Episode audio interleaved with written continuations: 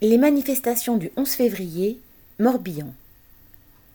Environ 15 000 personnes ont manifesté à Lorient, 12 000 à Vannes, 6 500 à Pontivy, 1 300 à Pleuhermel. On a même compté 400 manifestants à Groix et 230 à Belle-Île.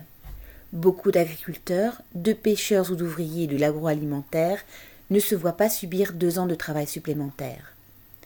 À Pleuhermel, ville de 9000 habitants, peu habitué aux manifestations, s'être retrouvé le samedi à 1300 contre le projet du gouvernement montre bien la colère de la population.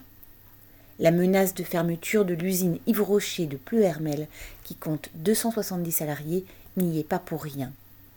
Une centaine de travailleurs de l'entreprise se sont retrouvés d'ailleurs en tête de cortège derrière une banderole, ouvrez les guillemets. Virés de chez Rocher, nos retraites vont avoir un drôle de parfum.